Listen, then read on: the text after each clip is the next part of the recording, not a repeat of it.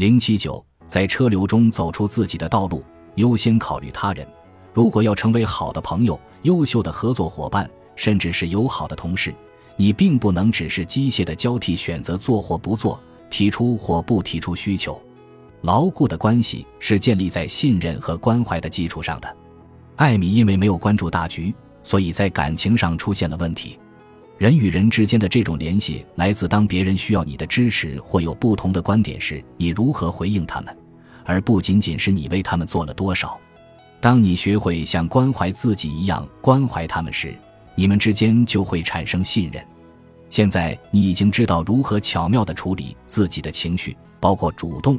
同情和确认，你能明白这也是与他人沟通的最有效的方式吗？你是否曾经被困在这样一个困难的境地？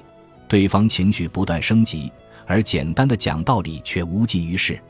你可能会试图让对方理解你的观点，但是当你想尽一切办法扑灭双方之间的不和和翻涌的情感产生的火焰时，你会不会觉得这是一场徒劳斗争？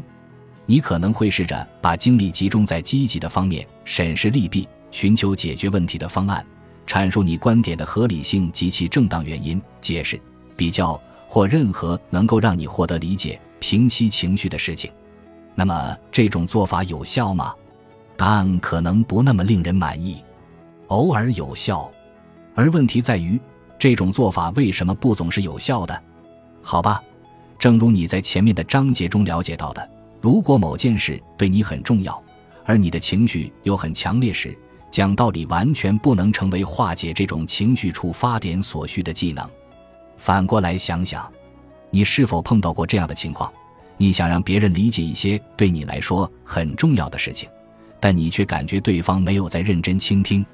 如果你也体会过这种沮丧感，那么你通常会本能地针对这种情况做出两种反应：你试图强调你的论点。当人们感觉没有被倾听时，他们会大喊大叫；而当上述做法不起作用时，你又会一言不发。如果某种行为没有得到加强，行为就会停止。这两种方法都不能进行有效的沟通。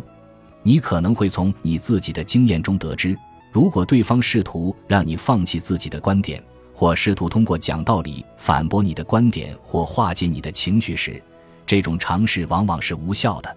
他或他的尝试可能会暂时让你沉默下来，但并不会真正改变你的观点和感受。当事态变得紧张，或者你认为自己与对方的感情比你自己的需求更重要时，你更倾向于选择用心倾听对方。